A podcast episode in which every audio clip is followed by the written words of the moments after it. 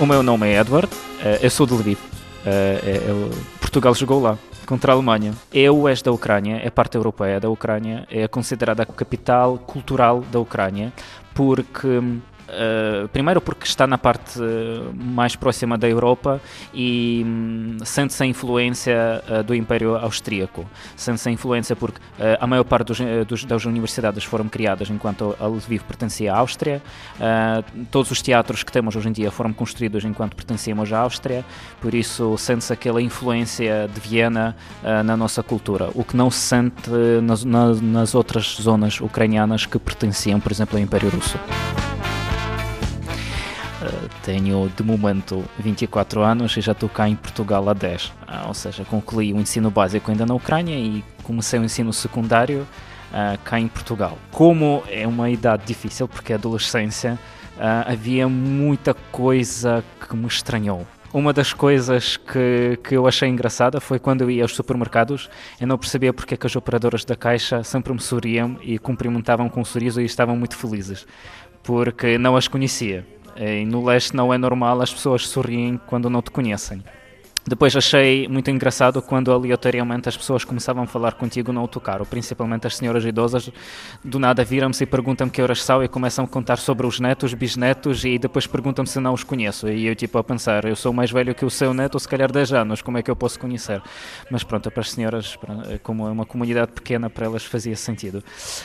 Uh, o convívio dos portugueses, que é obrigatoriamente ir tomar café e conversam um com outro com, com, com uma bica. Uh, no leste é um bocadinho diferente, normalmente nós convidamos as pessoas uh, para as nossas casas e normalmente é chá, com bolos, uh, não é uma bica de café. Hum, eu nunca percebi porque que as pessoas adoram falar sobre nada. Eu, várias vezes eu entrava dentro do diálogo entre os portugueses, tentei perceber sobre o que é que estava a falar e depois chegava à conclusão, não, isso não tem assunto nenhum, simplesmente as pessoas gostam de falar só porque sim.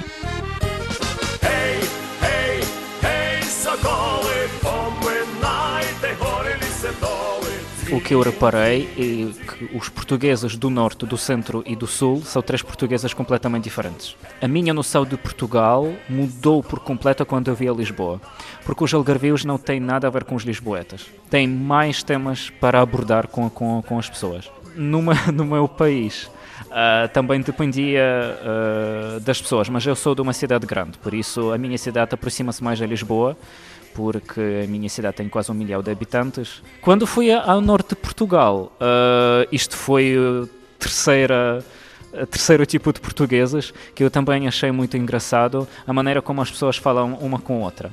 Eu nunca ouvi tantos palavrões na mesma frase como ouvi no norte e depois fiquei fascinado porque as pessoas uh, podem uh, mandar uma ou outra para um sítio, mas não é porque estão chateadas com ela, é porque é, o carisma das pessoas.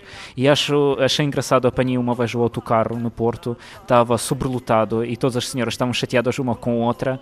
Uh, aprendi vários palavrões novos que nunca ouvi falar. E que isso também foi engraçado, nunca ouvi isso em Lisboa. Mas depois, passando algum tempo, já eram super simpáticas e, e amigas para, para toda a vida.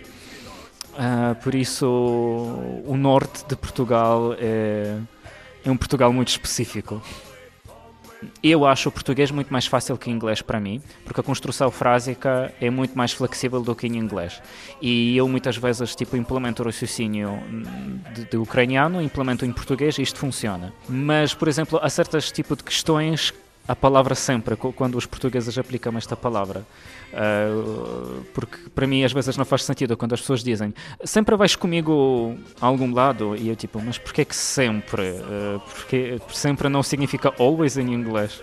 Também achei engraçado a diferença de troca de prendas entre os portugueses e os ucranianos. porque os portugueses trocam as prendas durante Natal e os ucranianos fazem isso no Ano Novo. Um, alguns ucranianos até têm sorte, como tive eu, eh, porque eu recebo duas vezes a prenda. Eu recebo no dia de São Nicolau, porque é dia das crianças, e recebo no Ano Novo, porque é genérico e toda a gente tem que trocar uh, as prendas. Por isso, eu faço só uma única prenda, que é no Ano Novo. Agora, os meus pais têm que trabalhar duas vezes.